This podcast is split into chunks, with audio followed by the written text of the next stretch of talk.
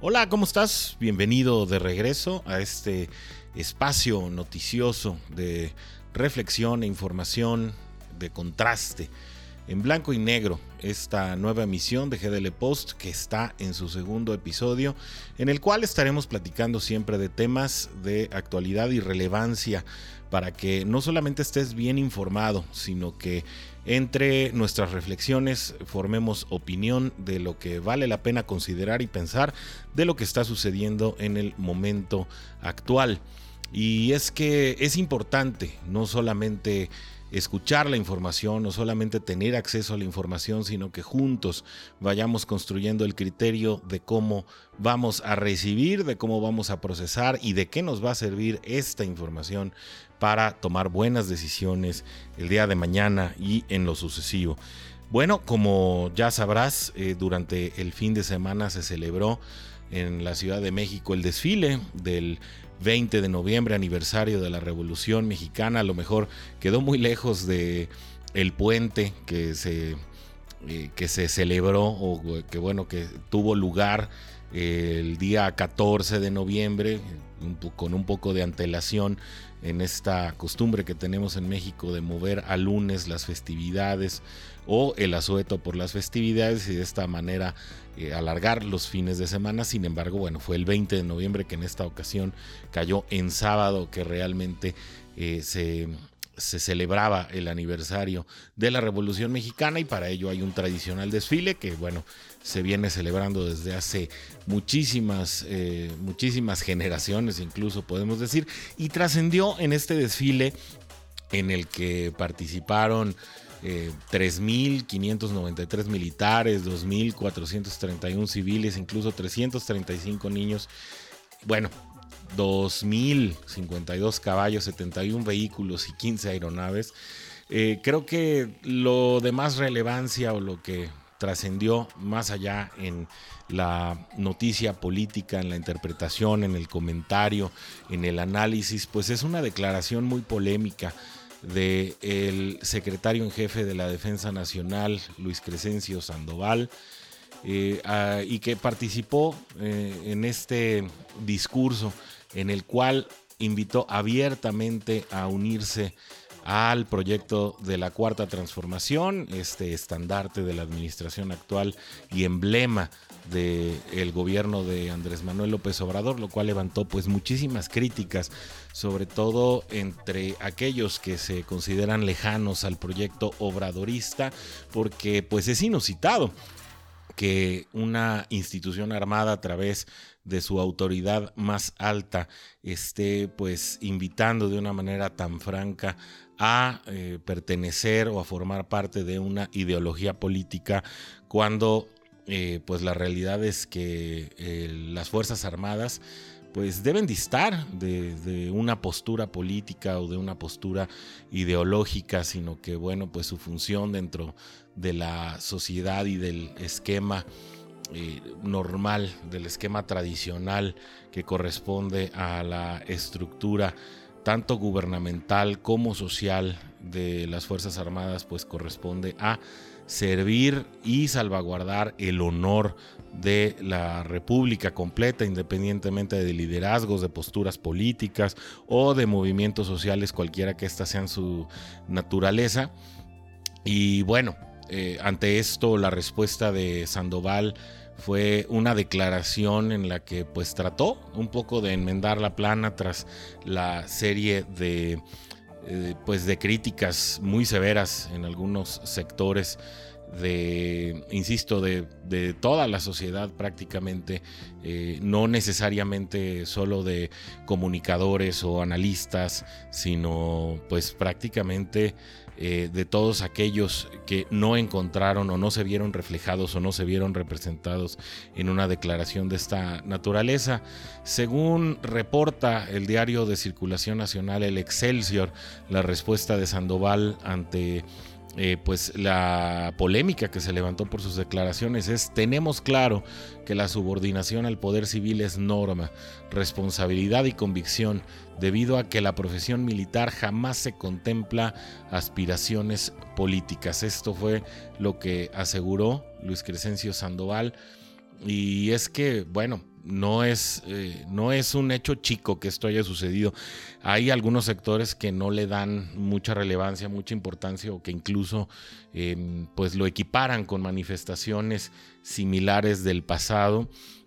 Sin embargo, yo siéndoles franco, en, el tiempo que, que tengo como eh, observante de las situaciones políticas y reportándolo a través eh, ya sea de columnas o de espacios hablados o incluso en programas de opinión, pues no me había tocado nunca escuchar a un eh, comandante en jefe de las Fuerzas Armadas abiertamente a hablar acerca de proyectos políticos, ya sea en gestión, ya se hable de, una eh, pues ideología eh, en turno de régimen o eh, de un partido político o de una postura ideológica como tal. Y eso es lo que llamó la atención en esta ocasión y que creo que legítimamente llamó muchísimo la atención de muchísimas personas que, insisto, no se vieron representadas, no se sintieron conformes con esta manifestación y que pues tal vez en,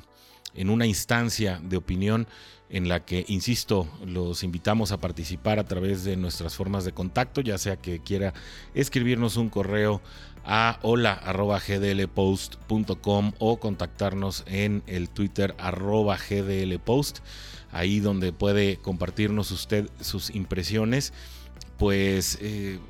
yo creo que es un tema que merece muchísimo más discusión y que merece eh, que se profundice.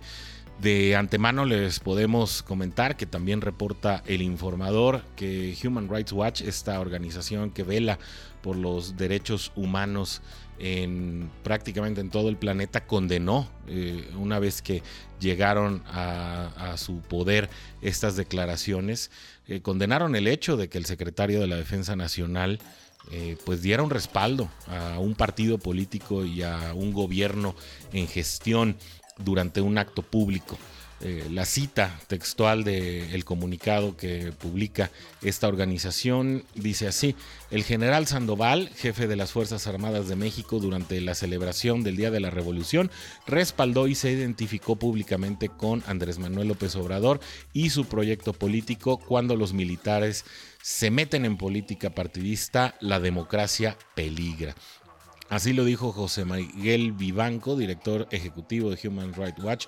para las Américas en Twitter.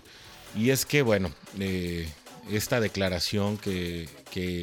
se llevó a cabo en el marco del aniversario 111 de la Revolución de 1910, pues eh, realmente dista mucho una celebración de este tipo de, expresar ideologías políticas. Creo que pues no era el espacio así como sucedió con López Obrador y su discurso ante las Naciones Unidas, pues pareciera que este foro no era el,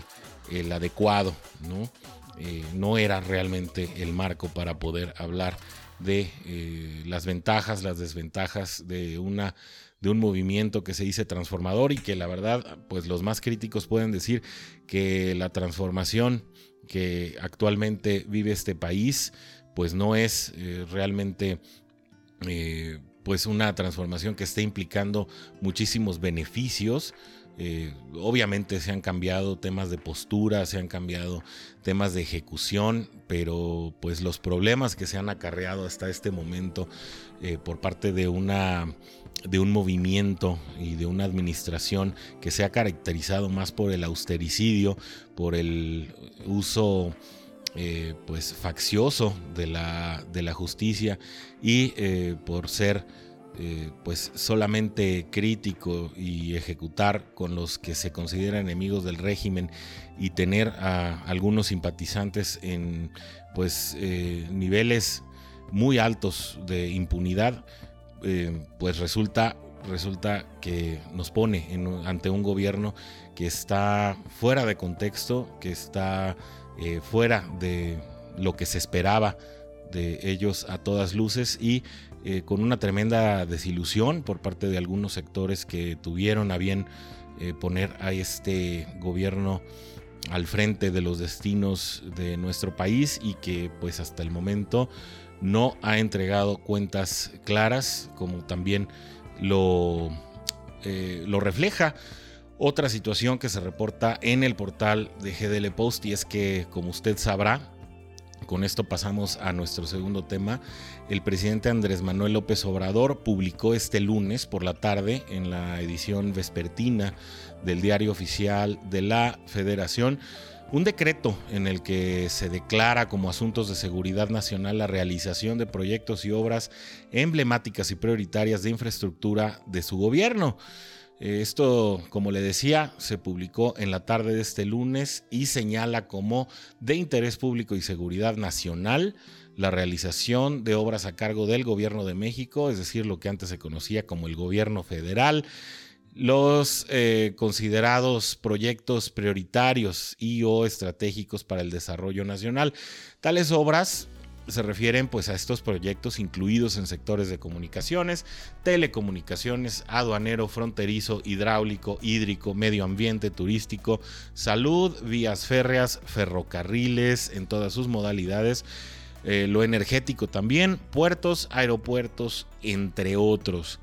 De esta manera, la actual administración pues, podrá librar los retrasos que le implicaron suspensiones y amparos legales en contra de la construcción de sus obras emblemáticas, que son el Tren Maya, el Aeropuerto Felipe Ángeles y la refinería de Dos Bocas, más las que se pudieran emprender en lo que resta de la administración. Para algunos expertos en materia legal, este decreto viola principios de transparencia que deberían ser evaluados por instancias a la materia. Después se dio a conocer, esto también lo publica GDL Post en el sitio www.gdlpost.com que el Instituto Nacional de Transparencia, Acceso a la Información y Protección de Datos Personales, el INAI, analizará las condiciones legales y las vías de impugnación para que en caso de ser necesario se emprendan acciones en contra del decreto presidencial del presidente Andrés Manuel López Obrador, que clasifica a los proyectos prioritarios y emblemáticos de la presente administración como asuntos de interés público y seguridad nacional ya que según concluyen expertos en la materia puede utilizarse para ocultar información del escrutinio público. Y parece que es aquí donde radican precisamente las eh, situaciones más importantes de este decreto eh, publicado este pasado lunes y que sin duda es el tema de mayor conversación eh, por parte del escrutinio público. Y es que no solamente de esta manera, como dice el presidente López Obrador, este acuerdo agiliza la consecución de estas obras, sino, eh, como dice el INAI, pues también se facilita la opacidad eh, y la falta de rendición de cuentas para saber eh, de qué manera se están utilizando e incluso em, pues destinando los recursos para estas obras multimillonarias que según reportes del periodista Carlos Loret de Mola en su espacio de Latinus el pasado viernes, cerca de un 80% de las asignaciones que se han dado para los trabajos de, este, de estas obras, pues se han hecho a través de asignación directa, es decir, que no ha habido una licitación, no ha habido concurso por parte de postulantes a proveedores para poder eh, formar parte de la proveeduría de este eh, de, este, de estos proyectos. Y de esta manera pues también se pone muy en entredicho la supuesta eh, no solamente austeridad, sino la honestidad con la que estos recursos se están utilizando y, la manera pues también en que se están escogiendo a estos proveedores de materias primas y servicios para eh, poder completar las obras en tiempo y forma, cosa que también pues ya está el reloj corriendo en contra de los proyectos del presidente, ya que muchos, bueno, la gran mayoría de ellos tendrían que entregarse para 2022 y no parece haber avances suficientes. El INAI, como garante del acceso a la información, analizará el decreto para que no sean violentados los derechos de la ciudadanía de acceso a la información y que de esta manera se incurra en vicios de transparencia como el daño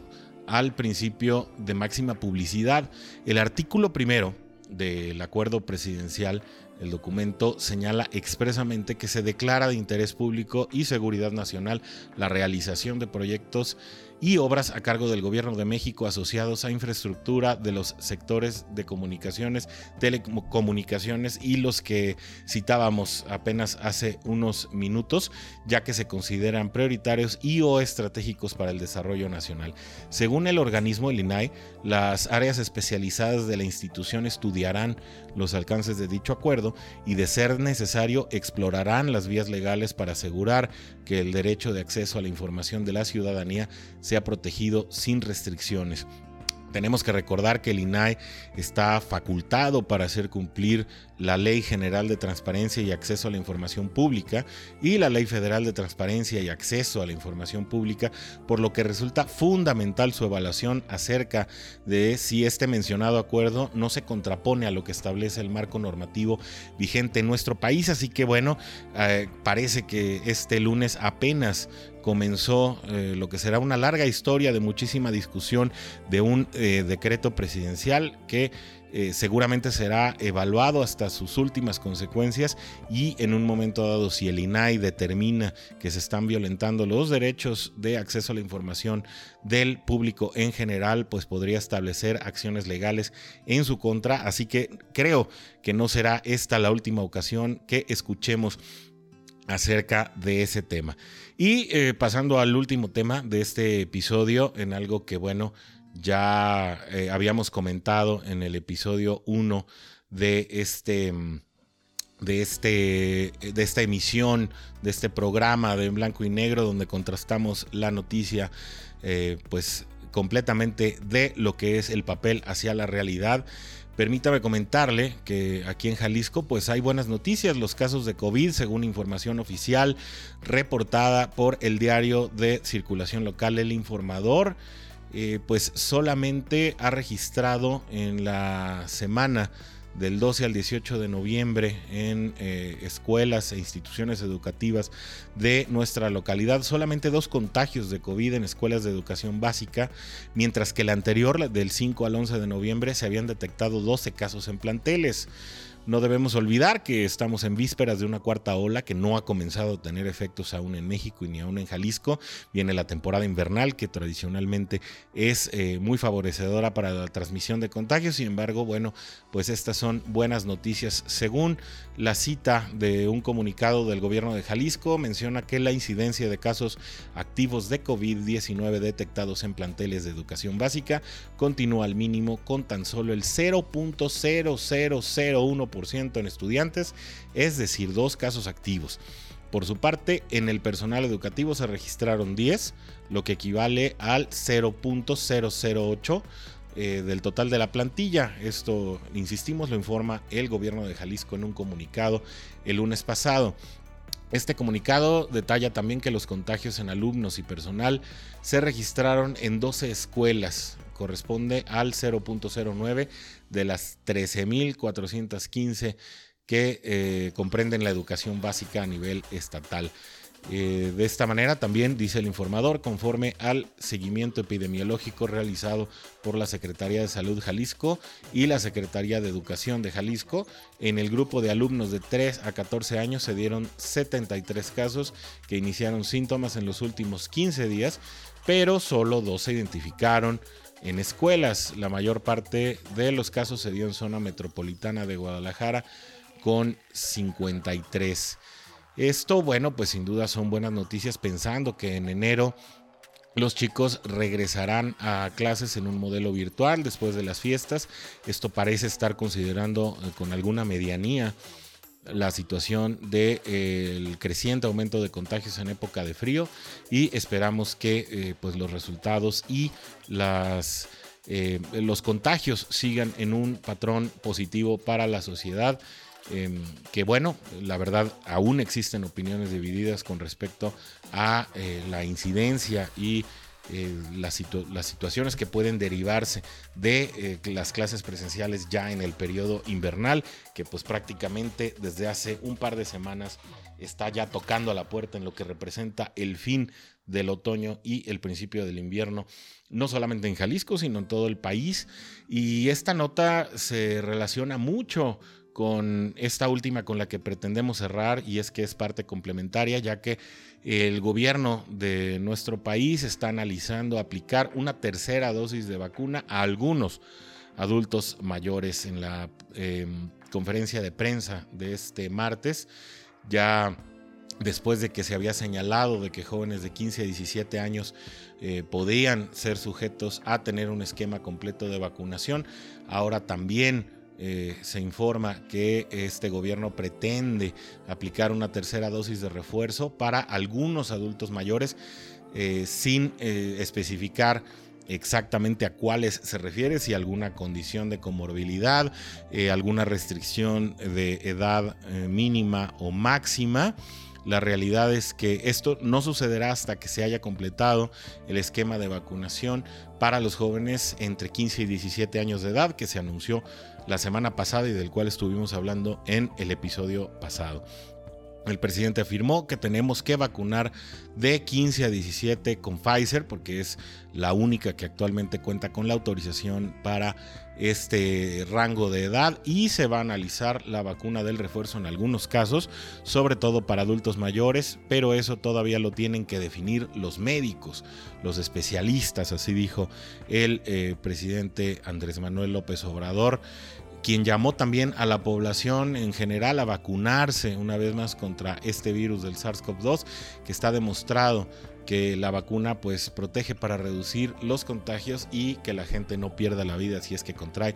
la enfermedad. Según cifras que dice el presidente, ya está inmunizado el 85% de la población objetivo, ojo, no de la población en general, sino de eh, mayores de 18 años, porque eh, el tema de los eh, jóvenes entre 15 y 17 años apenas se empezó a considerar, por lo menos de manera pública la semana pasada. Y es que el Plan Nacional de Vacunación contempla llegar al más del 90% de, insisto, de la población mayor de 18 años, es decir, de mayores de edad, ya que hay dos tipos de casos en los que se ha rezagado la inmunización y es que, bueno,